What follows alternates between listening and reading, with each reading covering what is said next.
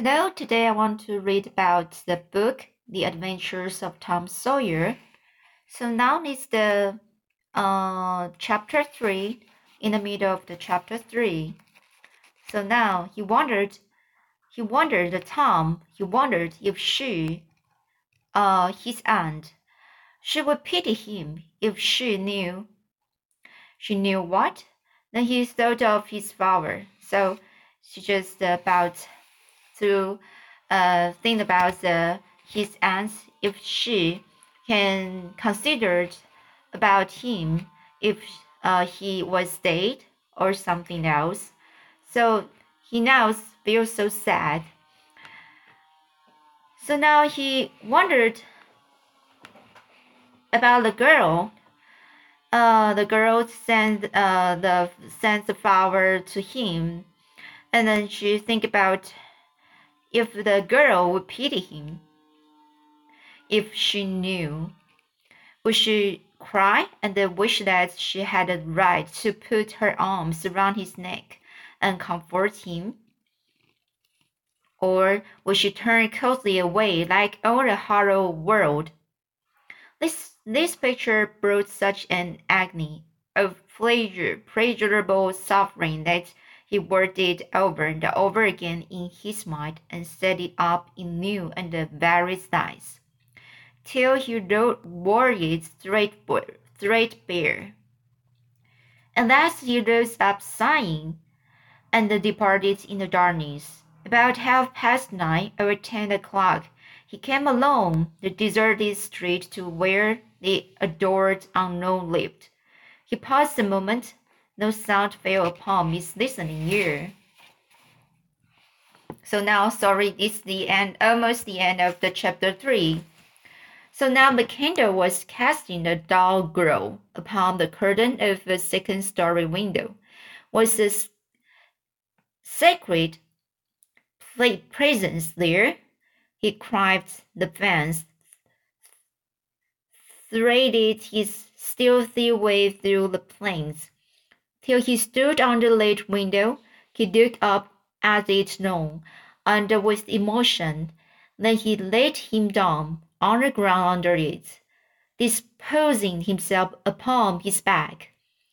With his hands clasped upon his breast and holding his poor wilted flower, and thus he would die, out in the cold world, with no shelter over his homeless head no friendly hand to wipe the death damps from his brow, no loving face to bend pityingly over him when the great agony came. And thus she would see him when she looked out upon the great morning, and oh, would she drop one little tear upon his poor, lifeless form, would she heave one little sigh to see the bright young life so rudely, brightly, so untimely cut down? The winter went up, and maid servant's dis- discordant voice profound the holy calm, and a deluge of water drenched the prone, prone, prone mater's remains. The straight strangle, strangling heroes sprang, sprang up with the relieving note. There was a whiz as of a missile in the air, mingled with the murmur of a curse, a sound as of shivering glaze uh, furrowed, and a small vague form went over the fence and shut away in the gloom. Not long after, as Tom, undressed for bed, was surveying his drenched garments by the light of a tallow dip. Sid woke up, but he he had he had but if he had any dim idea of making any reference, references to allusions, he thought better of it and held his peace. But there was danger in Tom's eye. Tom turned without the added vexation of players, and Sid made mental note of the omission. The chapter 4 Mental acro acrobatics attending Sunday school, the super, superintendent showing off, Tom Lionelies. The sun rose upon a tranquil world and mm. beamed down upon the peaceful village like a benediction. Breakfast over, Aunt Polly had family worship. It began with the prayer built from the ground up of solid courses of scriptural quotations, welded together with thin mortar of originality, and from the summit of these she delivered a green chapter of the Mosaic Law, as from Sinai. Then Tom uh, girded up his loins, so to speak, and went to work to get his verses. Sid had learned his lesson days before. Tom bent all his energies to the memorizing the five verses, and he chose part of the sermon on the mount because he could find no verses that were shorter. At the end of half an hour, Tom had a vague general idea of, he, of his lesson, but no more, for his mind was tra traversing the whole field of human thought, and his hands were busy with distracting recre recreations. Mary took his boot to hear him recite, and he tried to find this way through the fog. Blessed are the uh uh poor, poor. Yes, uh, poor. Blessed are the poor. Uh, uh, in spirit, in spirits. Blessed are the poor in spirit, for they they theirs for theirs. Blessed are the poor in spirit, for theirs is the kingdom of heaven. Blessed are they that mourn, for they shh, for they uh S H A for they S H O I don't know what it is. Show. Oh show. For they show. For they show a a, a show mourn. A a, a placed are they let show. They that's a lay that show mourn. For they show a show what? What don't you tell me mary? What do you want to be so mean for oh tom you poor thick-headed thing I'm not teasing you. I wouldn't do it. You must go and learn it again. Don't you be discouraged, Tom. You will manage it. And if you do, I will give you something ever so nice. There, now, that's a good boy. All right, what is it, Mary? Tell me what it is. Never you mind, Tom. You know if I said it's nice, it is nice. You bet you that's so, Mary. All right, I will tackle it again. And he did tackle it again, and under the double pleasure of curiosity and the prospective gain, he did it with such spirit that he accomplished a shining success. Mary gave him a brand new, borrowed knife worth twelve and a half cents, and a convulsion of delight that swept his system shook him to his foundations.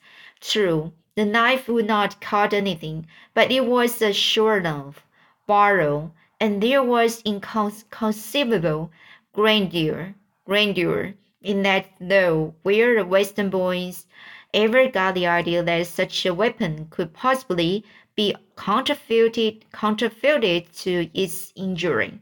It's an imposing mystery and will always remain so. Perhaps Tom contrived to sacrifice the cupboard with it, and was arranging to begin on the bureau when he was called off to dress for Sunday school. Mary gave him a tin basin of water and a, a piece of soap and he went outside the door and set the basin on a little bench there. Then he dipped the soap in the water and laid it down, turned up his sleeves, poured out the water on the ground gently, and then entered the kitchen and began to wipe his face diligently on the towel behind the door. But Mary removed the towel and said, Now, aren't you ashamed, Tom? You mustn't be so bad. Water won't hurt you. Tom was a trifle disconcerted. The basin was refilled, and this time he stood over it a little while, gathering resolution, took in a big breath, and began. Began when he entered the kitchen presently, with both eyes shut, and groping for a towel with his hands an honorable testimony of sauce, and the water was dripping from his face. But when he emerged from the tower, he was not yet satisfactory, for a clean territory stopped short at his chin, chin and his jaws, like a mask. Below and beyond this line, where there was a dark expanse of unirrigated soil that spread downward in front and backward around his neck. Mary took him in hand, and when she was done with him, he was a man and a brother without distinction of color, and his uh, saturated hair was neatly brushed, and his short curls rolled, rolled into a dainty and uh, symmetrical general effect. He privately smoothed out the curls with labor and difficulty, difficulty, and plastered his hair close down to his head, for he held curls to be effeminate, and his own filled his life with bitterness. Then Mary got out a suit of, a suit of his clothing that had been used only on Sundays during two years. They were simply called his other clothes. And so by that we know the size of his wardrobe. The girl put him to rights after he had dressed himself. She buttoned his neat roundabouts up to his chin, turned his vast shirt collar down over his shoulders, brushed him off, and crowned him with his, speckled straw hat. He now looked exceedingly improved and uncomfortable. He was fully as uncomfortable as he looked, though there was a restraint about her clothes and the cleanliness that galled him. He hoped that Mary would forget his shoes, but the hope was blighted. She coated them thoroughly with taro, as was the custom, and brought, uh, sorry, and uh, brought them out. He lost his temper and said he was always being made to do everything he didn't want to do. But Mary said persuasively, Please, Tom, that's a good boy. So he got into the shoes, snoring, snoring.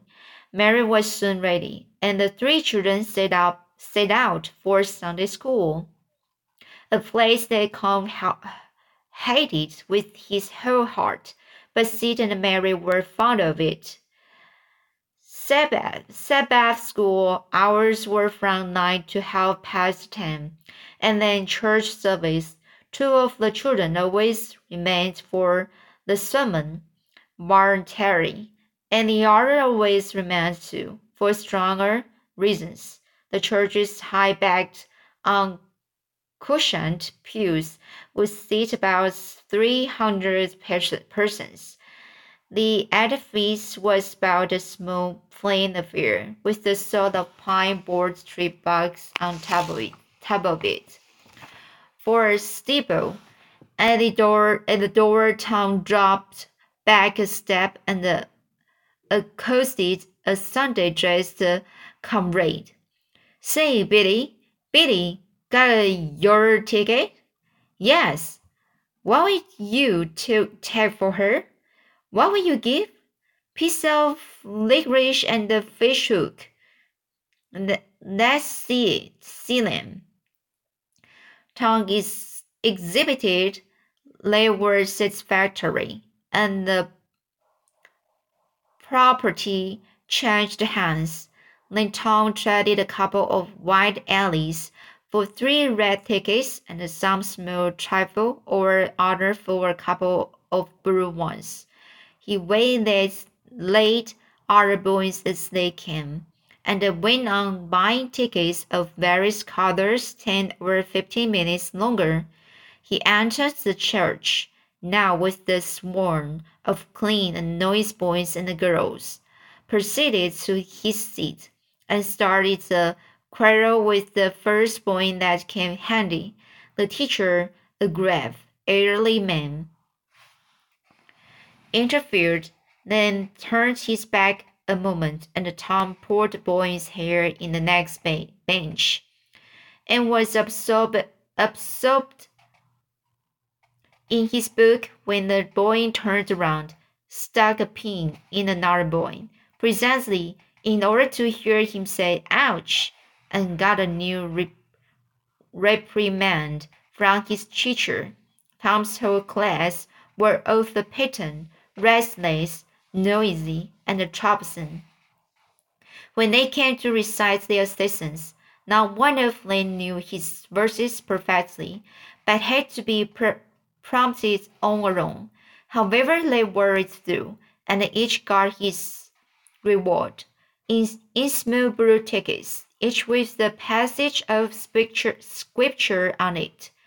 Each blue ticket was paid for two verses of the recitation. Ten blue tickets equaled a red one, and they could be exchanged for it. Ten red tickets equaled a yellow one. For ten yellow tickets, the superintendent gave a very plainly bound Bible, worth forty cents in those easy times, to the pupil. How many of of my readers would have the industry and the application to memorize to a thousand verses, even for a door, Dore Bible. And yes, Mary had acquired two Bibles in this way. It was the patient work for two years, and the boy of German parents parentage had won for a fine. He once recited 3,000 verses without stopping, but the strain upon his mental faculties was too great, and he was little better than an idiot from that day forth.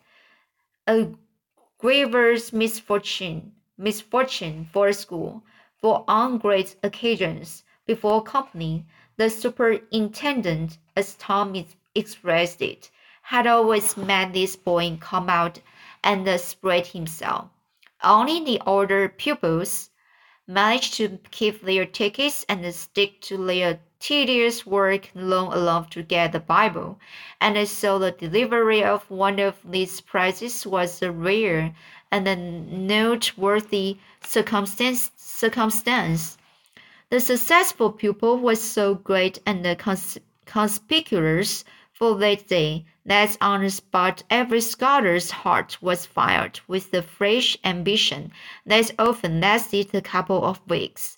If it's possible that Tom's mental stomach had never really hungered for one of these prizes, but unquestionably his entire being had for many a day longed for the glory and the accolades that came with it. So that's it today. I will continue next time. And how will the, the story goes? Let me see. Let me just uh, read it next time.